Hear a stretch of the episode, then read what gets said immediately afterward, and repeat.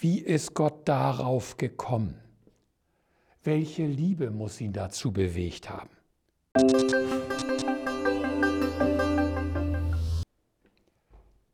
Guten Morgen. Die Tageslese für heute steht im Epheserbrief Kapitel 1, Vers 7 bis 10. Wie immer bitte ich euch, euch das vielleicht erstmal in Ruhe durchzulesen. Ich empfehle euch sogar, vielleicht den ganzen Abschnitt von Vers 3 bis Vers 14 zu lesen. Da ist es mit ihm durchgegangen. Es sprudelt nur so. Die Verse 3 bis 14 sind im Griechischen ein einziger Satz. Der längste Satz der ganzen Bibel, vielleicht sogar der längste Satz der gesamten antiken Literatur, die wir kennen.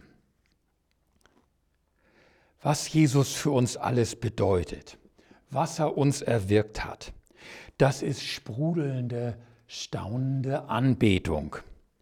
Das alles hat Gott für uns getan. Trotzdem unterteilt sich der Satz in vier Grundaussagen, die alle mit in ihm, also mit und durch Jesus beginnen. In ihm erwählt, erlöst, zu Erben Gottes gemacht und mit dem Heiligen Geist schon mal auf die Anwartsliste seines Reiches gesetzt. Heute ist der zweite Abschnitt davon dran. Durch Jesus hat Gott uns von der Macht der Sünde losgemacht und uns alle Schuld vergeben. Das geschah am Kreuz. Es tut uns gut, das immer wieder zu hören. Vermutlich haben wir es auch schon öfters gehört.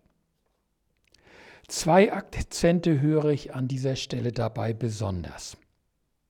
Der erste Akzent ist, da ist von Weisheit und Klugheit die Rede, vom Wissenlassen des göttlichen Ratschlusses. Seht, die frohe Botschaft vom Kreuz bleibt im letzten ein unfassbares Geheimnis. Wie ist Gott darauf gekommen? Welche Liebe muss ihn dazu bewegt haben? Warum ging er genau diesen grandiosen und furchtbaren Weg? Wir werden das nie ausschöpfen. Wir können es eigentlich nur anbeten. Dass es unser Verstehen übersteigt, heißt aber nicht, dass es unvernünftig oder wirr oder sonst irgendwie krude ist, wie manche sektiererische Ideen. Und dazu sollten wir es auch nie machen.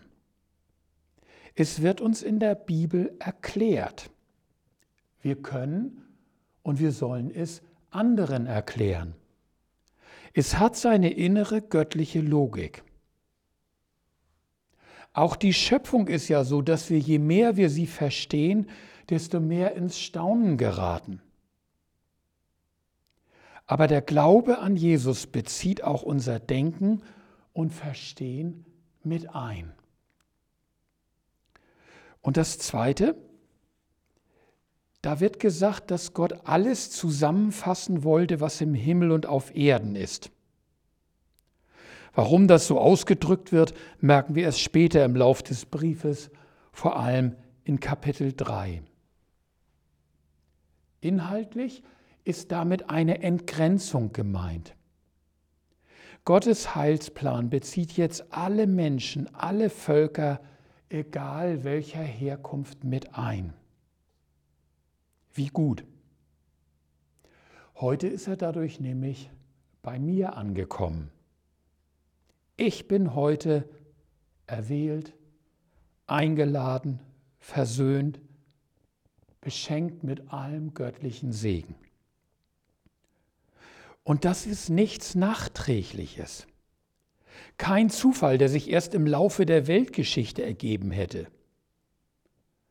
Es war schon immer Gottes Plan. Seit Ewigkeit hat Gott sich auf diesen Augenblick gefreut. Auf den Moment, an dem er auch endlich mir sagen konnte, du bist mein.